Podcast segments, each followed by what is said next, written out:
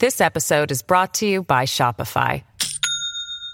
Do you have a point of sale system you can trust, or is it a real POS?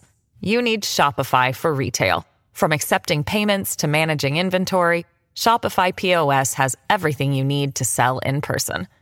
Go to shopify.com slash system, all lowercase, to take your retail business to the next level today. That's shopify.com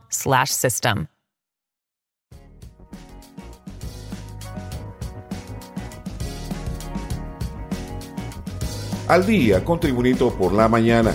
A continuación, la actualidad informativa nacional e internacional este lunes 29 de mayo de 2023. Autoridades de la Comisión Interventora del Instituto Nacional Penitenciario en la Operación Refundación Penitenciaria 1 realizaron las coordinaciones para verificar o confirmar la identidad de las personas privadas de libertad en el reclusorio de Ilama, Santa Bárbara, mejor conocido como el Pozo 1. Se trata de esclarecer la identidad de los denominados clones dentro de las cárceles.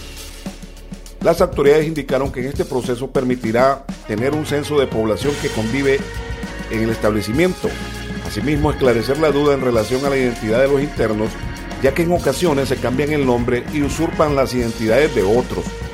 También permitirá tener un perfil completo con la información detallada de cada reo, en cumplimiento a los 10 puntos de acción del Plan Solución contra el Crimen, se desarrolla la etapa de actualización de datos para la población penitenciaria de El Pozo 1. Más noticias con Tribunito por la mañana. La ciudad de Danlí, en el oriental departamento del Paraíso, se ha convertido en un permanente campamento y zona de mendicidad debido al paso de miles de migrantes y no hay baños públicos ni alimento para tantas personas que hacen su tránsito migratorio por el oriente hondureño.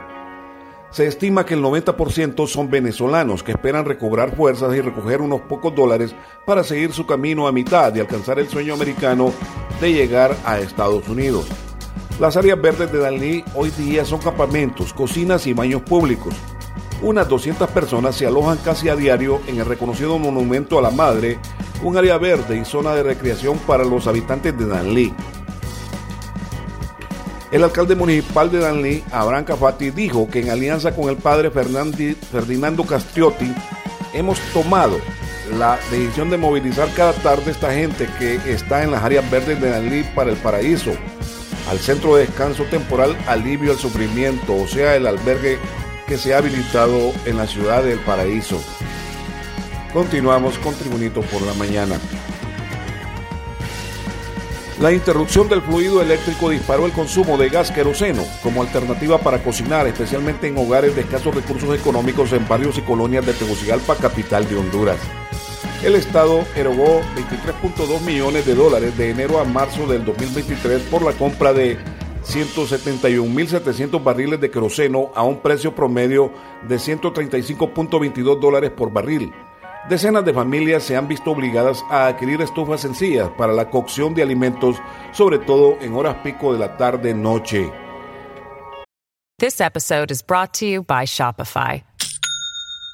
Do you have a point of sale system you can trust, or is it a real POS?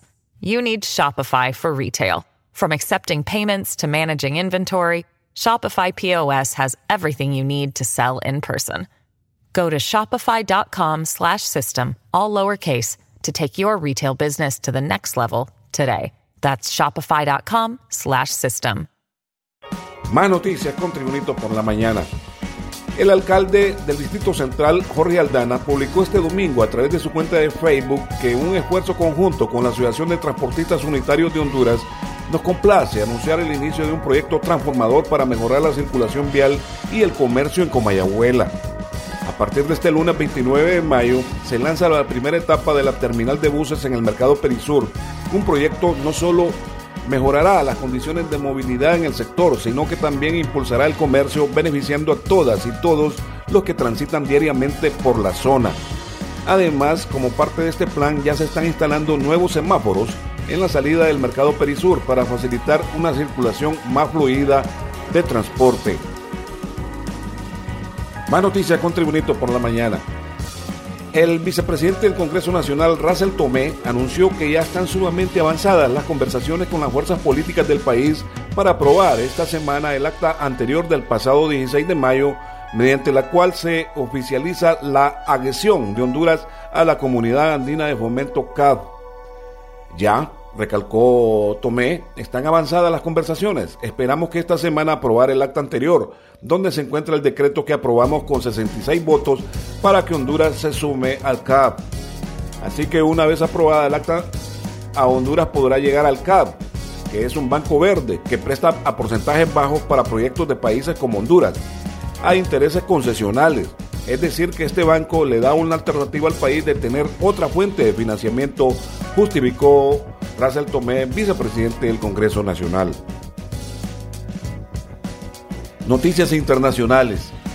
El presidente del gobierno español, Pedro Sánchez, anunció este lunes el adelanto de las elecciones generales en España al domingo 23 de julio próximo, tras el mal resultado de su formación en el Partido Socialista en los comicios municipales y regionales de ayer domingo. Pedro Sánchez, en una comparecencia en Madrid, explicó que tras comunicarlo al jefe de Estado, el rey Felipe VI, la convocatoria formal de las elecciones será publicada mañana martes, con la disolución del Parlamento. El jefe de gobierno señaló que esta tarde está prevista una reunión extraordinaria del Ejecutivo, una coalición que integra en el Partido Socialista Obrero Español de Sánchez y la formación de Izquierda Unida Podemos. En las informaciones deportivas, no fue una final fácil. Olimpia sufrió de más de la cuenta para llegar a la Copa 36, ya que el rival Olancho FC no le regaló nada. Al contrario, luchó hasta el final para buscar el alargue y si era posible los penales. Olimpia se repuso a un 1-0 y terminó ganando 3-2 en el nuevo césped híbrido del Nacional de Tegucigalpa. Los goles del bicampeón hondureño fueron los del colombiano Justin Arboleda al minuto 69 y 83 y Kevin López al minuto 90 más 2 mientras que por potros marcaron Agustín Ausmendi al minuto 43 y Henry Gómez al minuto 87.